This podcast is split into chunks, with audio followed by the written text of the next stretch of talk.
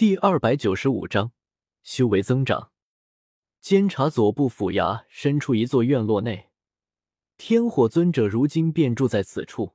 我来到他房间外，能隐约感应到里面有力量波动，看来他正在炼化丹药。天火前辈，晚辈有事找您，可否入内一见？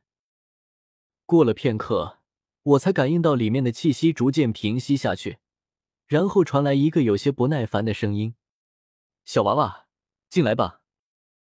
哎，应了声，我推开房门，满面笑容的走了进去。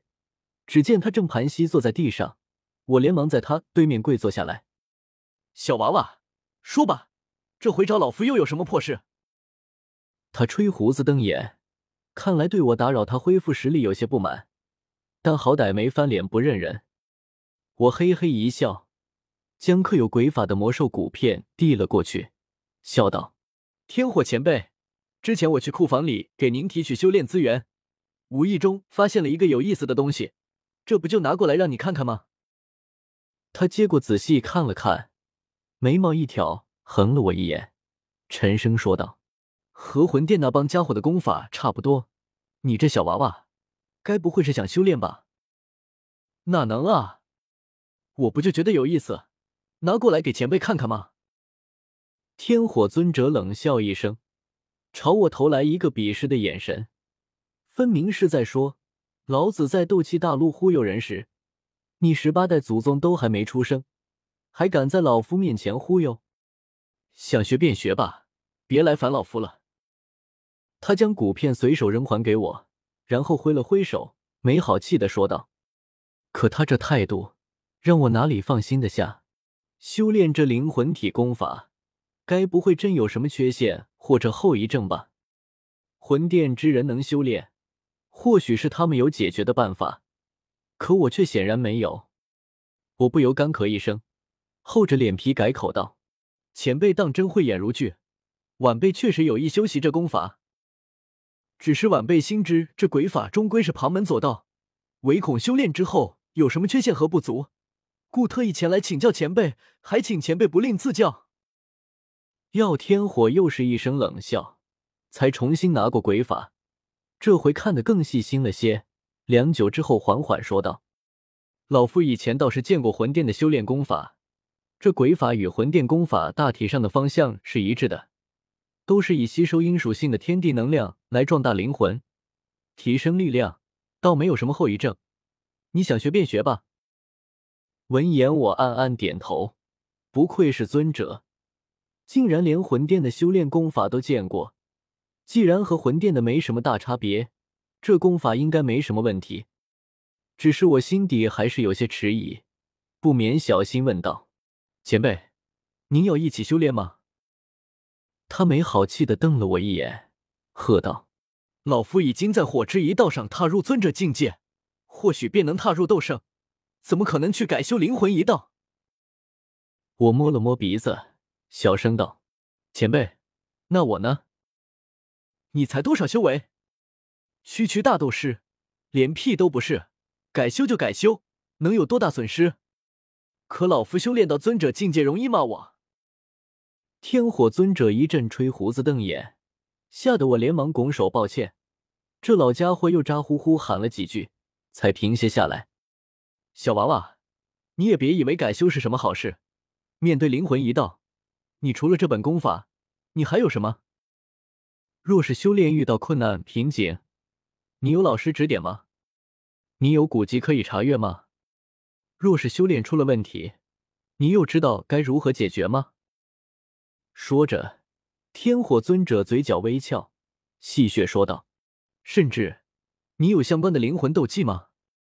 没有灵魂斗技，你的灵魂再强大，也只是一个蠢笨的靶子，根本无法攻击敌人，只能等死。这听着天火尊者的数落，我心中越发没底起来。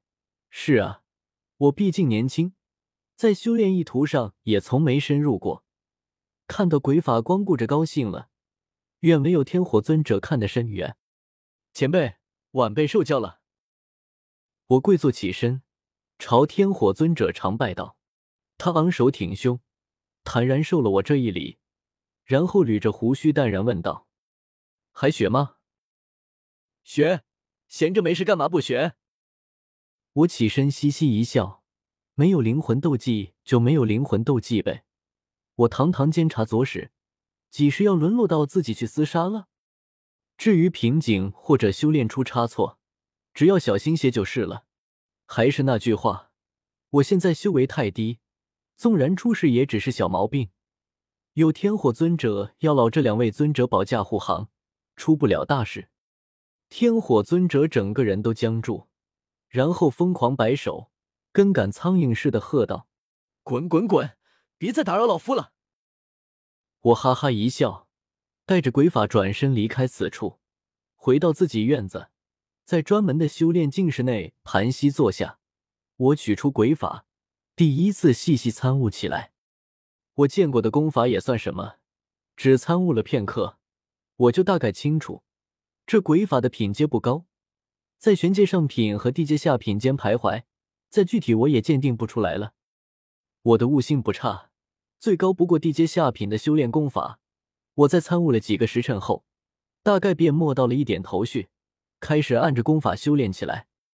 和斗者的修炼差不多，修炼着鬼法同样需要打坐、精心凝神，然后双手食指按照功法上说的，掐成特定的玄之又玄的法诀。顿时，我感受到静世间有一股稀薄的能量。开始向我的灵魂汇聚，就像是在我还有肉身时，天地能量汇聚入我的丹田般。只是我还有肉身时，吸收的是天地间的雷属性能量，而我如今吸收的是阴属性能量。阴属性能量到底是什么？我不太清楚。不过，就像我以前就没弄明白过雷属性能量是什么一样，这并不妨碍我修炼。或许等我境界更高时。才能探究这些天地能量的本质是什么。总之，我两年都没有增长分毫的修为，又开始上升了。忽然，或许是我心神动荡，被我引来的阴属性能量忽的一晃，差点没散了。我吓了一跳，连忙压下心头的激动和惊喜，断掉对外界的大部分感知，开始静心修炼。